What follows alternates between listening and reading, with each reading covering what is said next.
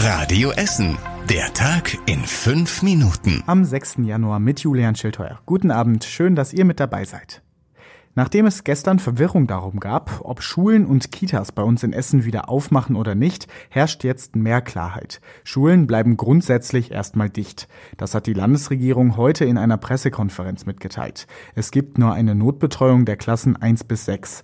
Der Unterricht soll komplett digital stattfinden. Bis Mittwoch haben die Schulen in NRW aber noch Zeit, sich darauf vorzubereiten. Digitalunterricht sieht Hendrik Hertig vom Verein der Eltern der Essener Schulen kritisch. Er befürchtet, dass wir wieder von den Schulen Arbeitsblätter nach Hause bekommen werden, die dann zu Hause mit den Eltern ausgefüllt werden müssen. Und das klappt natürlich nicht in allen Familien, weil manche Eltern das auch einfach nicht leisten können. Und da werden wieder sehr viele Schülerinnen und Schüler abgehängt werden. Eine gute Nachricht gibt es aber für die Schülerinnen und Schüler. Klassenarbeiten und Klausuren finden im Januar nicht statt. In den Kitas sollen auch weniger Kinder betreut werden. Sie sollen, wenn möglich, auch zu Hause bleiben. Wenn Eltern ihre Kinder aber nicht betreuen können, dann können sie ihre Kinder zur Not in die Kita bringen.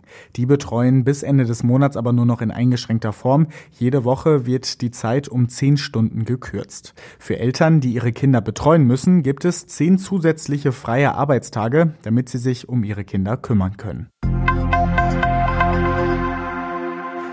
Worte sind manchmal wirklich die beste Waffe. Zumindest war das bei einem gescheiterten Kiosküberfall in Kreisow. Ein Räuber kam an der Joachimstraße maskiert in den Kiosk, hielt dem Besitzer eine silberne Pistole vors Gesicht und schrie Kasse auf. Das war aber nicht so effektiv, wie er sich das vorgestellt hatte. Der Kioskbesitzer ließ die Kasse zu und sagte einfach nur, dass er jetzt die Polizei rufe. Das war deutlich effektiver als die Waffe des Räubers, denn der junge Mann rannte sofort aus dem Kiosk. Die Polizei sucht ihn jetzt und bittet deshalb um Hinweise. Der junge Mann war circa 20 Jahre alt und war fast komplett in schwarz gekleidet. Eine ausführliche Täterbeschreibung gibt es auf radioessen.de.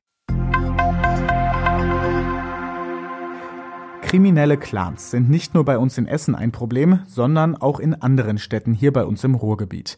Deshalb arbeiten die Städte untereinander zusammen. Das nennt sich dann Sicherheitskooperation Ruhr und neben Essen gehören da neun andere Städte zu. Unter anderem Dortmund, Gelsenkirchen und Hagen.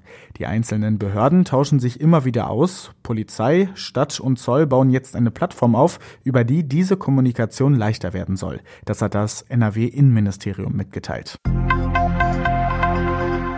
Sophie und Elias. So hießen 2020 die meisten neugeborenen Babys bei uns in Essen.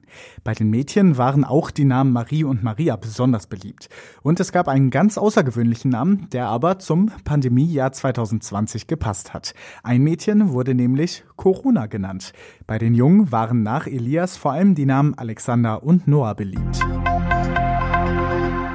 Und zum Schluss noch ein kurzer Hinweis für alle Pendler, die mit dem Bus oder mit der Bahn unterwegs sind. Ab morgen gilt in Essen wieder der normale Bus- und Bahnfahrplan für die Ruhrbahn. Der wurde in den Weihnachtsferien ja angepasst. Morgen und am Freitag fahren alle Bahnen und Busse wieder wie gewohnt. Nur die Einsatzfahrzeuge für die Schülerinnen und Schüler bleiben stehen, weil die Schulen eben nicht geöffnet haben. Am Wochenende gilt dann der normale Wochenendfahrplan. Was danach passiert, das weiß die Ruhrbahn noch nicht, weil die NRW-Landesregierung erst heute mitgeteilt hat, dass die Schulen in NRW noch den gesamten Monat geschlossen bleiben sollen.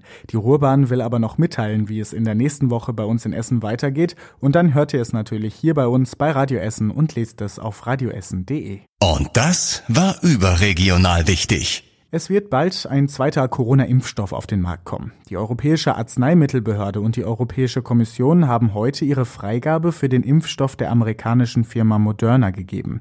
Der neue Impfstoff ist leichter zu handhaben als der, der jetzt schon verimpft wird. Denn der Impfstoff der Firma Moderna muss nicht so kalt gelagert werden wie der von BioNTech und Pfizer. Deutschland hat sich insgesamt 50 Millionen Dosen des neuen Impfstoffs gesichert. In den ersten Wochen sollen 1,5 Millionen Dosen ankommen. Und zum Schluss der Blick aufs Wetter. Das beschreibt eigentlich nur ein Wort ganz gut. Kalt. So bleibt es nämlich heute Abend und in den nächsten Tagen, in der Nacht und morgen schneit es hier und da. Es gibt auch Frost bei uns in Essen. Und wenn ihr mit dem Auto unterwegs seid, fahrt sehr vorsichtig. Der deutsche Wetterdienst warnt vor Glätte bei uns in der Stadt. Die nächsten Nachrichten bei Radio Essen gibt's morgen früh ab 6. Bis dahin wünschen wir euch einen schönen Abend. Das war der Tag in fünf Minuten. Diesen und alle weiteren Radio Essen Podcasts findet ihr auf radioessen.de und überall da, wo es Podcasts gibt.